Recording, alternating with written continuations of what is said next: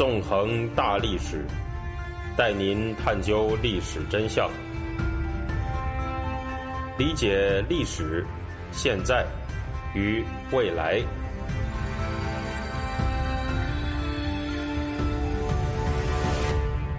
大家好，欢迎大家收听《纵横大历史》，我是主持人孙成。今天呢，我们将会继续进行文革历史系列节目，讲述第四十一讲罗瑞卿事件上。在上一讲里面啊，我们谈到，在毛泽东发动文革的过程当中，江青呢一直扮演着为毛泽东冲锋陷阵的马前卒角色。当毛泽东针对吴晗的批判遭到彭真的消极抵抗的时候，是江青和林彪进行了联系。召集了一批部队将领，展开了一场文艺座谈会。在一九六六年四月十号，这场座谈会的纪要被发给了中共全党。它有一个非常之拗口的名字，叫做“林彪同志委托江青同志召开的部队文艺工作座谈会纪要”。由于江青是毛泽东的妻子和亲信，林彪在当时呢，则是毛泽东最重要的政治盟友。所以，仅仅从这份纪要的标题就可以很容易的看出，这份冠名了林彪和江青的文件，实际上啊，代表的那就是毛泽东本人的意思。如果阅读这篇纪要的正文呢，也能很轻易的在里面看到毛泽东他本人的意志。这篇纪要的前言就这么说道，我读给大家听。毛主席指出，全党必须高举无产阶级文化革命的大旗，彻底揭露那批。反党反社会主义的所谓学术权威的资产阶级反动立场，彻底批判学术界、教育界、新闻界、文艺界、出版界的资产阶级反动思想，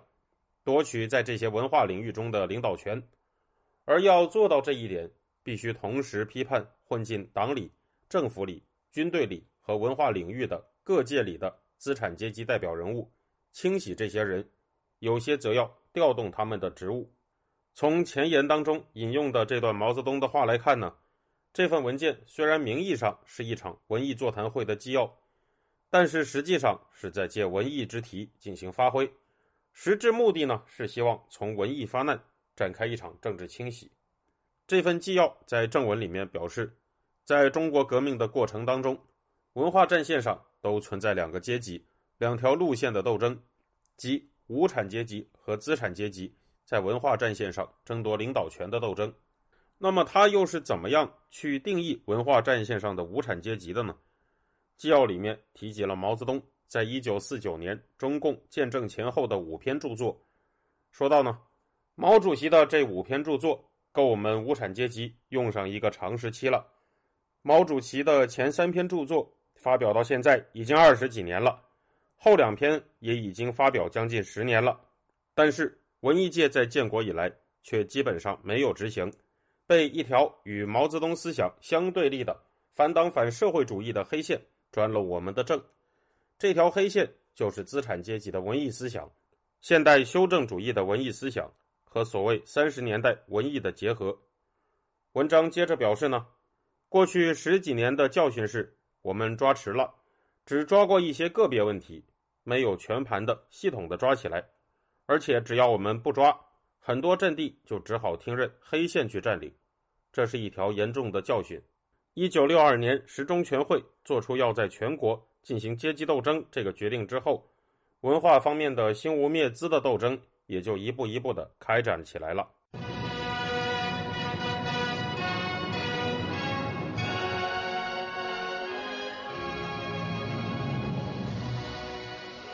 以上的这段引文呢，是毛泽东亲自修改和增加的。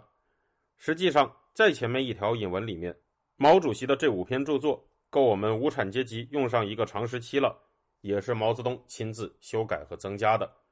可以说啊，毛泽东在这里是亲自下场，对他自己展开了个人崇拜。就像我之前说的，在大跃进结束之后呢，大权一度旁落的毛泽东，通过重新重点鼓吹阶级斗争。在一九六二年的八届十中全会上，开始拿回主动权。这篇纪要呢，也提到了这样一个历史节点，认为在这场会议之后，文化方面的兴无灭资的斗争也就一步一步的开展起来了。值得注意的是，纪要对一九四九年建政以来的文艺路线评价极低，认为在文艺方面有一条资产阶级的、与毛泽东思想对立的、反党反社会主义的黑线把持。对于这条黑线，纪要号召人们要推翻它，说道：“我们一定要根据党中央的指示，坚决进行一场文化战线上的社会主义大革命，彻底搞掉这条黑线。搞掉这条黑线之后，还会有将来的黑线。”还得再斗争。总的来看呢，这篇纪要表面上说的是文艺问题，实际上所要攻击的目标绝不仅仅限于文艺领域，而是以文艺为话题，号召展开一场政治清洗。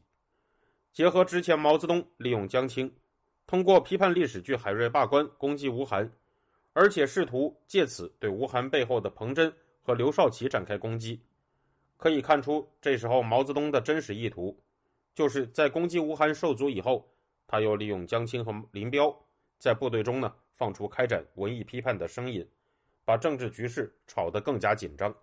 当这份纪要被发给中共全党的时候，距离文革的正式爆发已经只剩下一年零六个月了。不过在这里呢，我们还是需要把历史镜头稍微的往前倒一倒，谈一谈林彪在这个时候的动向。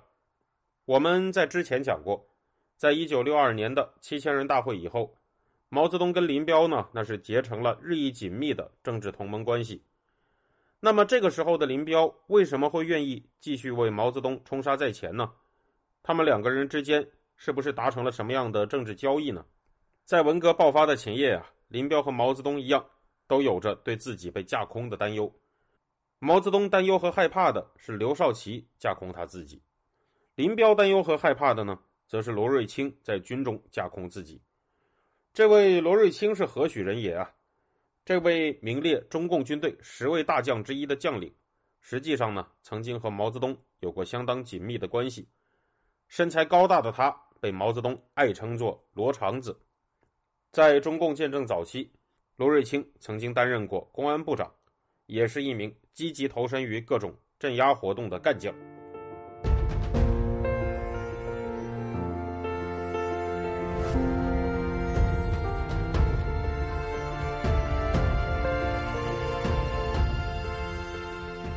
您现在收听的是自由亚洲电台的《纵横大历史》栏目的回顾文革，我是主持人孙成，欢迎您继续收听。另一方面呢，罗瑞卿也曾经跟林彪有过很多年的共事经历，在中共的江西苏区和延安时期，林彪长期担任过罗瑞卿的顶头上司。在一九五九年的庐山会议之后，随着彭德怀的倒台，林彪取代彭德怀执掌了中共中央军委的工作。而且提名罗瑞卿担任了中共军队的总参谋长，由罗瑞卿实际上具体处理军委的工作，可以说啊，对罗瑞卿是有很深的信任的。不过呢，从一九六二年开始，罗瑞卿跟林彪的关系啊就逐渐的恶化起来了。当时由于林彪在战争时期的旧伤复发，所以中共中央军委的主持工作从林彪转到了排名第二的副主席贺龙身上。在这之后呢？罗瑞卿开始跟贺龙走得越来越近，就跟林彪啊逐渐疏远了起来。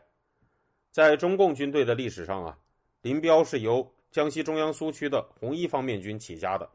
贺龙呢则是来自湘鄂苏区的红二方面军。这两个人啊本来就不属于一个派系。另一方面呢，罗瑞卿这个人性格高调，当时的人呢对他有霸道的评价，这就让他不但因为跟贺龙靠拢而得罪了林彪。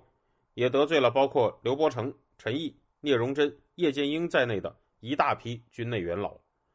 在一九六二年之后，以贺龙、罗瑞卿为一方，以林彪还有其他多位元老为另一方，中共军队的这些高级将帅们展开了一连串的权力恶斗，双方那是互不相让。在贺龙和罗瑞卿的主持下，中共军队在一九六四年展开了高调的全军大比武活动。通过这种方式展示军队在他们的管理下比林彪更好，这样就引发了军中非常多元老的很大不满。一九六五年六月，毛泽东曾经向叶剑英透露，表示林彪啊曾经向毛泽东本人抱怨罗瑞卿，说长子这个人变了，可能是官大权大，他一身从头到脚都是官。他当总参谋长之初还注意总参谋长的身份，现在是独揽一切，他俨然是军队统帅了。实际上呢，在一九六五年的时候，罗瑞卿身上的官职啊，已经夸张的达到了十几个之多，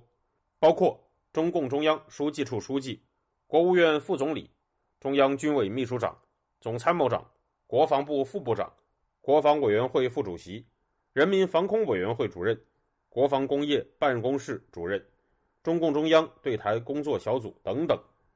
为了处理堆积如山的公文，他身边呢足足配置了四个处理文件的秘书。而另一方面，有的中共军队的元老呢却是无所事事，只能对罗瑞卿的行为冷眼旁观。另一方面呢，罗瑞卿也在这一时期开始跟刘少奇渐行渐近。在罗瑞卿的众多官职里面，国防委员会副主席这个职位，就是刘少奇在一九六五年一月。主持的三届人大上，给罗瑞卿授予的。刘少奇呢，还曾向罗瑞卿表示，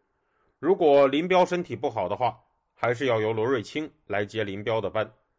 这样啊，罗瑞卿不但得罪了林彪和一批军中元老，也得罪了毛泽东。可以说，这个时候的他已经要完了。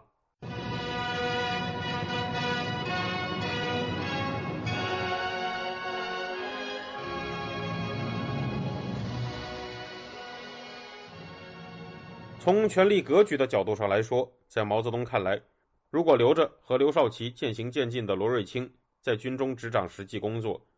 那么他即将展开的导流行动啊，将充满隐患。在林彪看来，罗瑞卿呢，则正在架空他自己。所以这个时候的毛泽东和林彪都有必须要除掉罗瑞卿的动机，两个人呢，也就这一点达成了共识。一九六五年八月，毛泽东通过叶剑英告诉林彪。